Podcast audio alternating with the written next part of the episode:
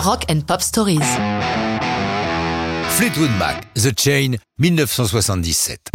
C'est sans doute la seule chanson de la formation de Fleetwood Mac en 77 qui soit due aux cinq membres du groupe. Lindsay Buckingham, Stevie Nicks, John et Christine McVie et Mick Fleetwood. Je ne reviendrai pas une fois de plus sur l'ambiance délétère de l'enregistrement de Rumors, leur album légendaire. Pourtant, cette chanson s'est construite comme un puzzle, chacun apportant sa contribution.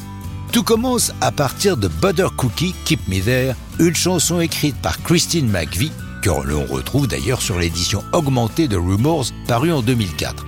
La chanson ne fonctionnait pas comme il le souhaitait, mais c'est d'elle que le groupe est parti en jam, comme l'a dit Fleetwood à la web radio Lucky98fm.com, c'est vraiment une construction collective. L'un des apports majeurs est la ligne de base de John McVie qui se développe en employant le pied de grosse caisse de Fleetwood comme un métronome. Cette ligne de basse, McVie l'avait prévue pour une autre chanson, mais elle est apparue évidente à tous pour le morceau en phase de construction.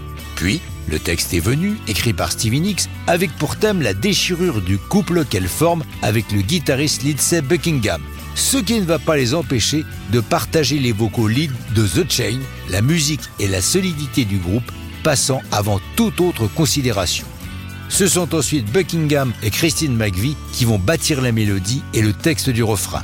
Lindsay ajoutant en dernier sa partie de guitare, inspirée de son propre travail sur Lola My Love, une de ses chansons de 1973, parue sur son album en duo avec Stevie Nicks.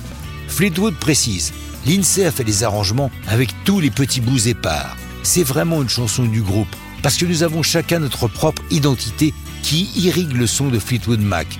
Que l'un ou l'autre aime ou pas telle ou telle partie, ça n'a pas d'importance. Ce sont nos efforts combinés qui font ce que nous sommes.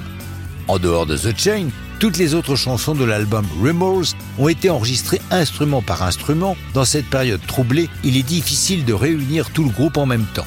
The Chain est la seule chanson où deux instruments ont été enregistrés ensemble, en l'occurrence la batterie et la guitare solo. Ce n'est sans doute pas un hasard si The Chain a souvent été la chanson d'ouverture de leur concert. The Chain a été utilisé dans de nombreux films et séries télé, ainsi que dans le jeu Gears of War 5, dans une reprise due au groupe Evanescence. Mais ça, c'est une autre histoire de rock'n'roll.